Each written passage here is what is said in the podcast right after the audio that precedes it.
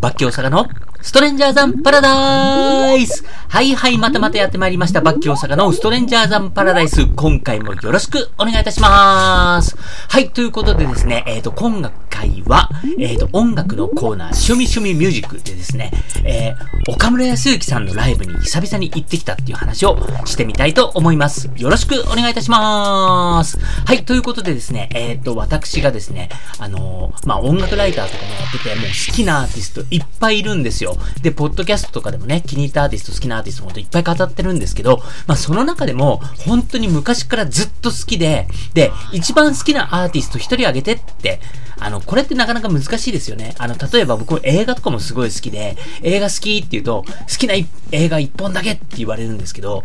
なんかね、やっぱり答えづらいんですよね。やっぱりその、いろいろジャンルとかもあるし、音楽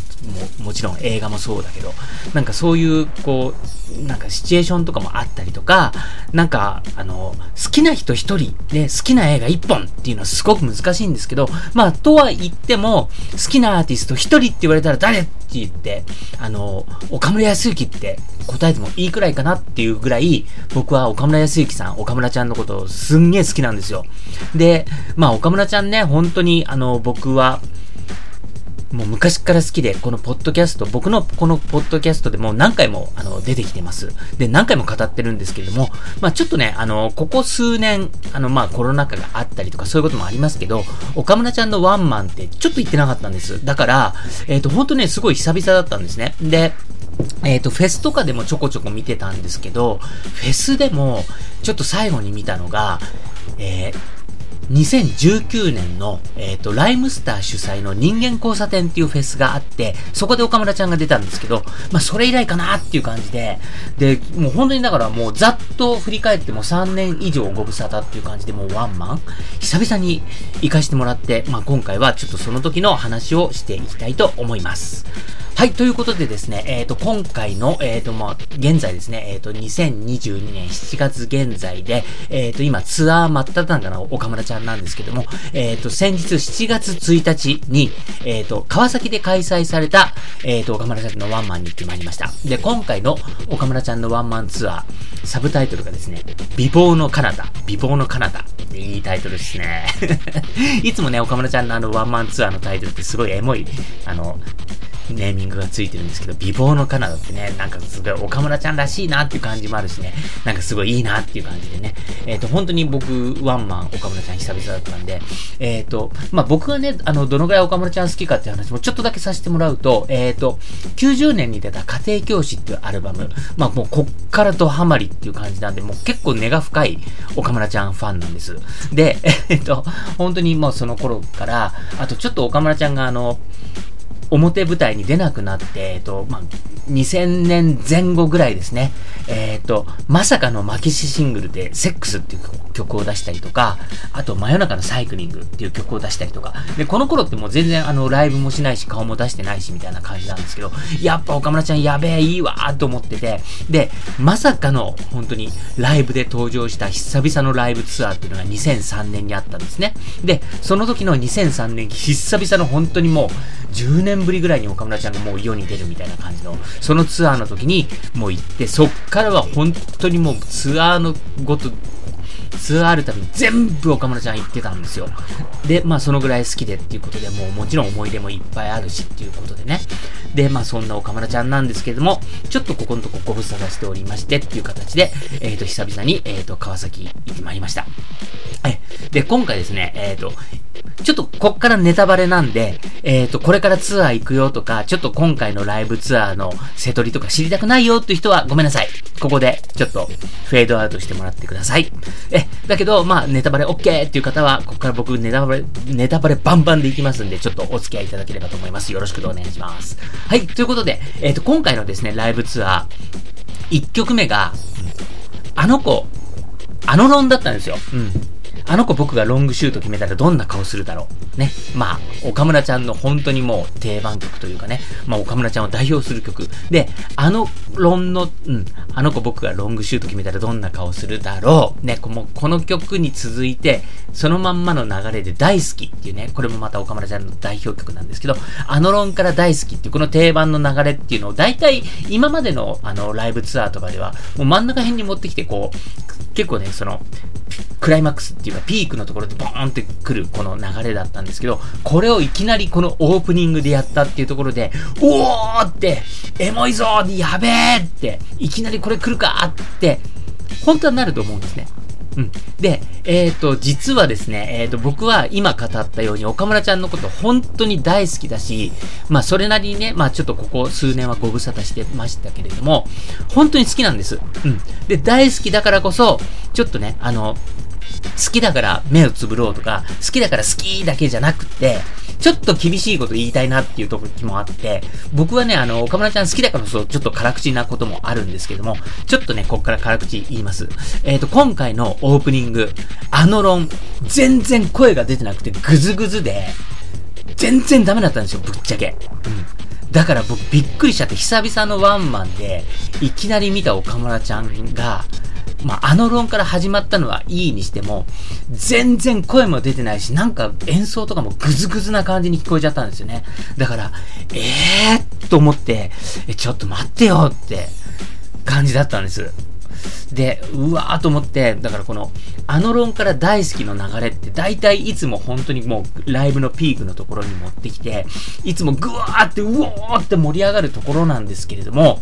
今回いきなりこれがオープニングできて全然声が出てなかった、ぐずぐずだったってことで、まあ正直僕すごい引いちゃったんですよね。うわ、ちょっと待ってて。で、あのー、岡村ちゃんってその、さっき話したようなね、2003年のこう、ちょっと、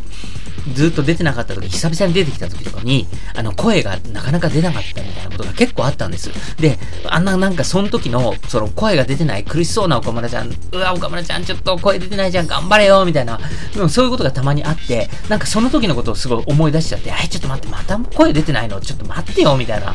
気持ちになっちゃったんですよ。で、僕はあの、今回のライブは、正直最初そんな感じで、すっごい低いとこから入ったんですね。うわーみたいな。え、ちょっと待って、これがずっと続いちゃうの？大丈夫？みたいな感じで。まあそんな感じだったんですけども、えーとね、その、あの論から大好きの流れ。それで 3, 3曲目が、意地悪っていう曲なんですね。で、この意地悪っていう曲は僕もうすごい思い入れがあって、やっぱりさっきも話したように、2003年の岡村ちゃんがもう久々にこう、ライブでステージに立つっていうね、本当にずっと姿さえ見せてなかった岡村ちゃんが、久々にステージに立ったっていうね。まあその年の、えっ、ー、とね、このライブが、最初が2003年の9月だったんですけども、で、この時の前に、えっ、ー、と、ロックインジャパンにいきなり出たんですよね。で、その時が本当にあの、まあ、久々に世の中に岡村ちゃんが出てきたっていうね、あの姿を表したんですとかなんですけど、えっ、ー、と、ワンマンで出てきたっていうのがこの2003年のライブツアーの、もう僕初日に行ったんですよ。で、えっ、ー、と、この頃ね、まだインターネットとかがそんなになかった感じなんで、全然その情報なくて、チケットピアでなんかこう、チケット出たよっての、えーって知らなくて、ヤフオクで俺結構高い金で落としたみたいなね、ちょっとそういう苦い思いもありつつ、でも初日に行けたっていうのは本当にすごいいい思い出で、これ忘れられないんですけど、その時にやっぱり僕、岡村ちゃん久々、久々っていうか実は生で見た岡村ちゃん、僕、この時が初めてだったんです。ずっとそれまでライブとか行きたいなと思いつつ、あの、結局ライブとかすらなくて、で、音源のリリースがもう本当にちょこちょこってあるぐらいな感じだったんで、で、岡村ちゃんってもこの2003年にテージに立つまで、僕はもう本当に、あのー、裏方さんじゃないけど、プロデューサーとか、本当に歌は歌うけど、こう、ライブのステージにもう立たないんじゃないかなって思ってたぐらいだったんですね。で、その岡村ちゃん、もう本当にまさかのワンマンをね、ちゃんとステージに立ってやるっていうことで、で、もうその時に1曲目にやったのがこの意地悪なんですよ。だから僕はこの意地悪っていう曲すごい思い出深くて、で、まあ今回もね、あの3曲目に意地悪が来て、うおーって言ってね、結構僕は熱くなったんです。だから、あの、最初のね、1曲目あの論で声が出てなかったりとかね、その声が出てなかったあの論からの大好きとかのもやりが、ここでパーンと吹っ飛びました。ここはね、やっぱり俺の岡村ちゃんだなっていう感じで、すごい嬉しかったね。うん、まあそんな感じでですね、まあ岡村ちゃん、うん、まあ、こっからはもうちゃんと、なんか岡村ちゃんが今まで見てきたツアーっていうところにグッてのめり込んだんで、のめり込めたんで、最初の2曲でもやった気持ちとかはもうここで完全に忘れてって感じでガーっていけてね、これは本当にすごい良かったなと思います。で、えっ、ー、とね、ここで、えっ、ー、と、アノロン、さっき言ったようなね、そのアノロンの時って必ずギターをこう、自分で抱えて奏でるんですけれども、えっ、と、ここら辺でもちゃんと、あの、曲のアウトロのところで、なんかギターを下げて、あの、プリンスのね、あの、ギターフレーズのをちょっと弾いたりとかしてね、まあ、なかなかエモい、かっこいい岡村ちゃん見せてくれたりとかしてね、まあ、そんな感じでね、あの、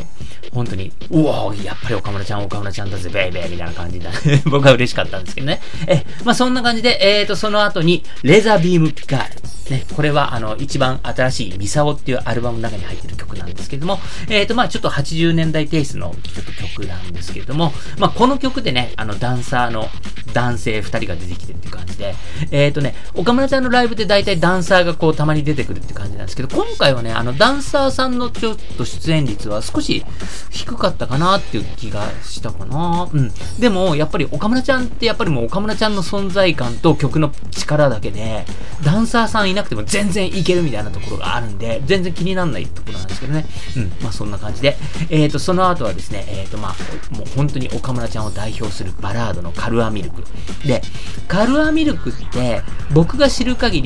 絶対にこの数曲目、うん。まあ、オープニングの割と早めの頃に、まあ、必ずやってくれるっていうね、本当にこれはもう、あの、ファンサービスっていうか、まあ、本当にね、やっぱり、カルアミルクって岡村ちゃんのバラードの代表曲だし、まあ、聞きたい人っていうのは当然いると思うし、で、僕も毎回聞いてもまたかよとはまあ思わないんで、まあ、カルアミルクをね、必ずやってくれるっていうところですね。うん、まあ、これも本当に絶対毎回聞けるんじゃないかなと思います。で、その後に来たのが、家庭教師。まあ、家庭教師っていうのは90年に出たアルバムの、えっ、ー、と、まあ、アルバムタイトル曲なんですけど、まあ、本当にね、その、うん、岡村ちゃん、安幸ちゃんが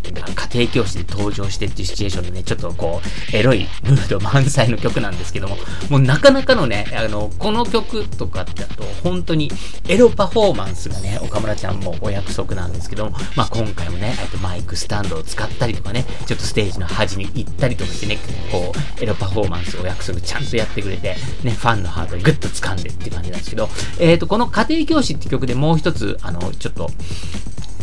言っときたいのが、あの、毎回ね、結構アレンジが変わるんですよね。だから、イントロとか聞くだけだと何の曲かなみたいなことをちょっとわかんなかったりするんだけど、おおこの曲か、家庭曲かっていう感じでね、なんか楽しませてくれたりっていうところで、まあそういう感じで、あの、非常にエモい曲。これが家庭教師ですね。で、えっ、ー、と、まあそんな感じでですね、岡村ちゃんのライブガンガン進んでいくんですけど、まああのね、岡村ちゃんのね、ライブってね、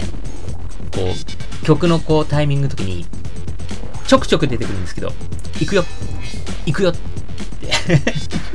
この行くよっていうのがね、あのー、僕は、あの、男でね、あのー、うん、男性にキュンとくることってあんまないんですけど、本当に岡村ちゃんの行くよって、これは来るよね。あとは、あの、ま、このライブ会場ごとに、うん、例えば大阪ベイベーとか、うんまあ、今回川崎だったんで、川崎って言ってたんですけど、あの、今まではね、結構あの、ゼップ東京とかだとゼップベイベーみたいなことをよく言ってたりとかしたんですけど、今回川崎ベイベーじゃなくて、川崎、川崎って、川崎行くよって言って、うん、川崎って言って、準備できてるのみたいな感じ、川崎、川崎って言っちゃうんですね。だから、もう本当に川崎さんっていう名字の岡村ちゃんファンがもう来てたらね、あーんみたいな感じになったんじゃないかなと思ったりとかするんですけどね。あの、僕、名字が大阪なんですよ。だから、たまにあの、ライブ音源とかで、行くぜ大阪って言ったら、ふえーみたいな感じになるんですけど、なんかね、川崎さんがいたら多分グッと来たんじゃないかななんて、そんな余計なことを思ったりしてたりとかしちゃったりしてね。はい。まあそんな感じで。あとはね、今回ね、あの、ちょっとこう、メドレー形式でやったところがね、すごいエモかったですね。で、このメドレーの中でやった曲は、あの、ステップアップっていう曲から始まって、えっ、ー、と、このステップアップっていう曲は、その、90年に出た名盤のね、ステップ、えっ、ー、と、家庭教師ってアルバムの中に入ってる曲で、えっ、ー、と、このステップアップっていう曲はね、僕個人的に岡村ちゃんの曲の中で、あの、好きな曲1曲とか、なんか代表的な曲1曲どれって言われたら、僕いつも迷わずこのステップアップ聴いてって言うんですよね。で、なんでかっていうと、あの、すごくリズミカルで、岡村ちゃん的なすごくファンクな癖もいっぱいあるんだけれども、サビの部分、びしょ濡れでいいじゃないっていう部分が、すごくフレーズが綺麗で、だからそういうのも含めて、なんかすごく岡村ちゃん独特のファンクな感じもありつつ、なんかそのサビの部分がすごく綺麗だったりとか、あとは後半に、うん、ベイビー俺なんかお金なんか、あれ違う、あの、ベイビーお前いなきゃお金なんか持ってたってしょうがないぜ、みたいなね。うん。ベイビーお前いなきゃ俺なんか紙くずだぜっていうフレーズがあるんですけど、そういう格好の付け方があるっていうのがね、すげえなっていう 本当に僕、当時のね、そのアルバムを初めて聞いた時すごい衝撃受けて、うん。お前なきゃ俺なんか紙くずだぜっていう格好の付け方ありかみたいな。お前なきゃお金なんか、お金持ってたってしょうがないぜっていう格好の付け方。そんな人いるみたいなところがすごい衝撃的だって。とにかくこのステップアップって曲はそういうね、エモさ、岡村ちゃんらしさっていうのがギュッと詰まった曲で、僕本当に好きでね、まあこの曲からいきなり始まったっていうところ、ふーって上がって、あとその曲、後に、えっ、ー、と、キックザカンプルーと一緒にコラボして作った住所っていう曲があるんですね。これもう本当にあの、新しい曲なんですけど、まあ、この曲とか、あとは、えっ、ー、と、さっきのステップアップとは違って、ステップアップラブっていう曲があって、これはあの、やっぱり、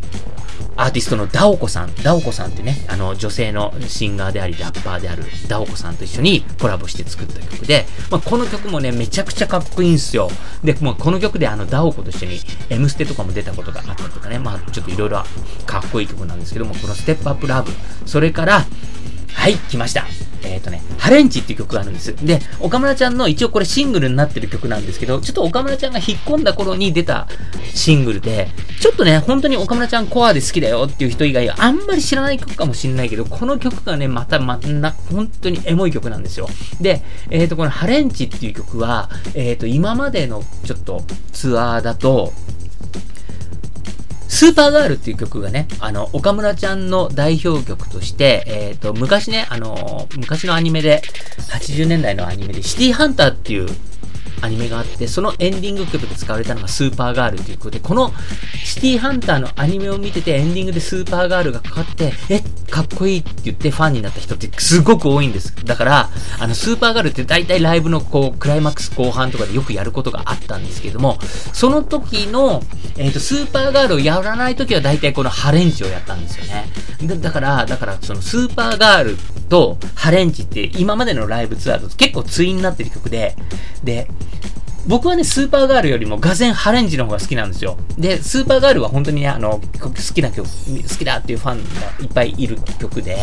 で、あの、フレーズ、曲のフレーズって、本当のダンスチャンスロマンスは自分次第だぜっていうフレーズがあって、うん、本当のダンスチャンスロマンスは自分次第なんだよ分かってるの？って、具体的に言うとねって言って、タタタンタンってダンサーと一緒に岡村ちゃんがキメキメのダンスをやるっていうところで、それがめちゃくちゃエモくて上がるんです。で、それは本当に俺もよく分かってて、うん。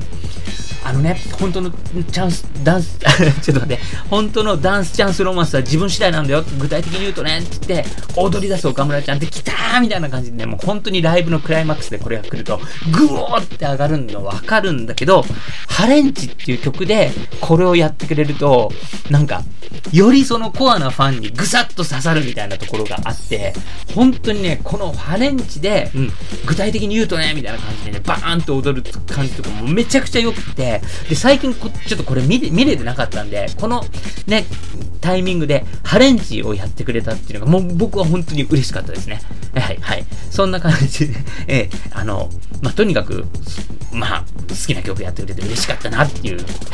話でした。はい。えーと、そんな感じでね、もう結構喋っちゃったな。はい。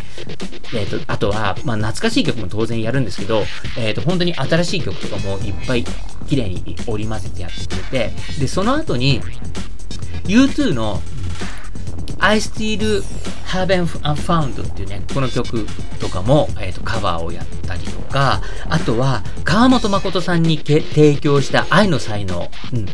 やってくれたりとかね。で、愛の才能って、えー、っと、川本誠が作詞で、作曲家かな、岡村ちゃんがやってて、で、当時ね、この曲が出た時に、あの、うわ、岡村ちゃんが作った曲だって、岡村ちゃんが歌ったらこんな感じなんだろうなって僕リアルタイムで妄想してたんで、それをライブでやってくれるっていうのはすごいエモいんですよ。で、まあ、あの、ここしばらくのライブツアーでね、大体結構定番でやってくれたりとかするんですけど、やっぱりこれが聴けるっていうのはすごい岡村ちゃんファンとしては幸せだなぁなんて思ったりとかするんですね。はい。で、さらに今回は、あの、さらにっていうかあの、あとね、あの、今までの、ちょっと前までの、えっ、ー、と、ライブツアーだと、デビュー曲のアウトオブブルー。これが大体最後、うん、本編の最後に必ずアウトオブブルーやって、で、アウトオブブルーをやると、あ、今日のライブこれでラストかーみたいなね、あとアンコール残すのみかみたいな感じで、ちょっと切ない感じになるんですけど、えっ、ー、と、最近はですね、このアウトオブブルー、ブルーを半ばで演奏するようになって、うん、ただね、やっぱり昔から僕岡村ちゃんのライブ見てるアウトオブブルーがかかると、やっぱりちょっとね、キュンとする切ない感じするんですよね。うん。でもまあそういうのも含めて、なんかそのアウトオブブルーってそういう曲だなっていう感じでね。で、まあ今回はあの、本編の途中で出てきたんですけども、うん、まあ最近ちょっとそういう感じで、この、この曲やるんですけど、まあそれはそれですごくみんながわーっと盛り上がる感じでいい感じだと思ってます。で、えっ、ー、と、あとはですね、岡村ちゃん一回引っ込んだ後に、えっ、ー、と、ちょっと弾き語りのコーナーがあって、必ず友人の振りっていう曲をやるんですよね。で、今回も、あの、一回こう、レースのカーテンがパーッと閉まった後に、えっ、ー、と、まあ、キーボードを岡村ちゃんが弾き語りしてっていう感じで、この友人の振りをやると。で、あのね、コロナ禍になる前はみんなでこう合唱してみたいな感じでね、やってたんですけど、まあ、今回は、まあ、ちょっとそれはできないということで、えっ、ー、と、その後がですね、でもね、あの、もう本当に今年になってからついこの間ね、あの BiSH のアイナ・ジ・エンドに提供した、この、私の真心、ね、この曲を岡村ちゃんがセルフカバーすると。で、これも本当にさっきのね、あの、川本真琴に提供した愛の才能と同じように、岡村ちゃん歌ったらこんな感じなんだろうなってファンはみんな妄想してると思うんで、これがね、岡村ちゃんの生の声で聴けるっていうのがもうガーッと来たはず。で、その後に来たのが、もう意外なことに、えっ、ー、と、山下達郎さんのいつかサムデイ。ね、これも名曲ですけど、もうこの曲が来たわけですよ。で、このいつかサムデーに合わせて、うん、いつかみんながちゃんとね、マスクなんかしないで声を出してっていうね、うん、平和な日が来るよねなんていうことをね、岡村ちゃんが歌いながら言ってくれたりとかして、まあ胸が熱くなった人も多いと思います。で、えっ、ー、と、さらにですね、えっ、ー、と、一番最新のアルバムがミサオです。で、その前のアルバムが幸福ってアルバムなんですけど、この幸福ってアルバムの1曲目に入ってる、できるだけ順調でいたい。で、これはあの、まあ、ちょっとバラード調のミドルナンバーなんですけども、決して派手な曲じゃないんですけど、僕すごい好きでね、あの、この幸福っていうアルバムが出たすぐの時の幸福ツアーっていうライブ行って、その時の1曲目がこのできるだけ純情でいたいだったんですよ。で、この時に、あ、もうすげえいい曲だな、俺これ、決して派手な曲じゃないけど好きだなーなんて思ってね、あの、ちょっと胸が熱くなったんですけど、この曲のね、あの、バックバンドの音がめちゃくちゃ良くて、もう音もかっこいいし、それに合わせての岡村ちゃんのダンス、ダンスじゃなくてダンス。これがもう本当にエモくて、今までも見てたんだけど、今回もね、これ、本当にあの、アンコール前の本編のクライマックスラストでこれをやってくれて、もうめちゃくちゃかっこよかった。もう本当にね、もうこれ毎回やってほしいなって、もう超かっこいい。もうこれぞ岡村ちゃんっていう感じでね、めちゃくちゃ痺れました。で、その後ね、えっ、ー、と、まあ、本編が終わってアンコールになるんですけど、もうアンコールはね、本当にみんな聴きたい曲、もう新旧問わずっていう形でね、ヒットパレードですよ。ね、あのネタバレでもう全部言っちゃいますけど、あちちち、あちちちっていう曲は本当にあの、岡村ちゃんが、えっ、ー、と、まあ、2000年代の後半にね、ちょっと復活した時に出したシングルの B 面の曲なんだけど、この A 面の曲の方はあんまりやんないんだけど、B 面になってたこのあちちちの方が結構一人歩きしてっていう感じでね。まあ、いい曲なんですよ。なんでね、あちちち。それからバイブルですね。えっ、ー、と、バイブル。これは本当にあの、岡村ちゃん、あの、80年代本当にあの、デビューしてブレイクした時の曲なんですけども、この曲は本当にもう This is 岡村康之だからね、もう間違いないっていうことでね。で、あの、もうベースがすごいエモいんですよね。だから、もう、え、ベースの横輪を引っ張り出して、うん、これね、ベースなんつって言いながらやるのがいつもお約束っていう感じですね。で、その後は、愛はおしゃれじゃない。で、これもね、あの、本当に、あの、本当はね、あの、二人で歌うツインボーカルの曲なんですけども、まあ、愛用者、岡村ちゃん一人のバージョンでも、まあ、曲がいいからね、本当に岡村ちゃん的な曲なんでね、本当にいいし、で、その後に来るのが、えっ、ー、と、まあ、ビバ涙ですね。ビバ涙っていうのも、この最新の、えっ、ー、と、今の進行形の岡村ちゃんの代表する一曲になりまして、えっ、ー、と、本当にこれはね、やっぱりダンサーの人と一緒に出てくるんですけど、これもね、本当に曲に合わせたダンス、デンスが、マジやばいっていうところですね。もう本当に最高です。で、えっ、ー、とね、もうラストの時にはね、まあ、まあ、ラストじゃなくてもう前編通してだったんですけど、本当に岡村ちゃん今回の、えっ、ー、と、まあ、川崎のライブ会場って3階まであったんですけども、本当に1階の左右、もう2階、3階までもくまなくこう、ファンの方に目を合わせるみたいな感じでね、あとは、あの、ステージの本当に端っこで、え、そこまで行けるのっていうところまで、えっ、ー、と、ぴょんって出てきてくれて、左右のね、ステージの本当にあの、キワキワのところに立ってパフォーマンスしてくれたりとか、だから、そこら辺の席の人はもうマジであの、近くで見てたんじゃないかな。うん。まあ、そんな感じだったりとか、あとはね、あの、クライマックスで、このラストのラストで投げキッスをするんですけども、投げキッスを考えた人って俺は天才だなって思ってるんですけど、さらに、岡村ちゃんがやる投げキッスってやっぱりすごい特別なものがあるんですよね。なんか、投げキッスが似合うアーティストで誰って言ったら、第1位が迷わず岡村ちゃんです。も う本当に投げキスってすごいいいなっていうね。うん。投げキッス自体がなんかもう本当に正規の発明なんだけど、それが一番似合う、その投げキッスという名の正規の発明が一番似合うアーティストは岡村康之です。という感じのね、まあ、あの、ババババッと駆け抜けるように喋ったつもりが、えっ、ー、と、まあ、25分経過してしまいましたが、はい。まあ、そんな感じでですね、あの、久々に見た岡村ちゃん、ちょっと、あの、オープニング日、どうしようかなと思ったけど、まあ、結果的に結論から言うと最高でした。うん。ということで、まあ、本当に僕がね、あの、一番好きなアーティストって言ってもいいぐらいのね、大好きな岡村ちゃんの、えっ、ー、と、ライブに久々に行ったというライブレポートをお送りいたしました。バッキー大阪のストレンジャーさんパラダイスえっ、ー、と、今回はですね、えっ、ー、と、音楽のコーナー、趣味趣味ミュージックで、えー、岡村康之久々のライブツアー、2022年7月1日、えっ、ー、と、美貌の彼方のライブレポートをお送りいたしました。最後までお聴きいただきありがとうございます。それではまた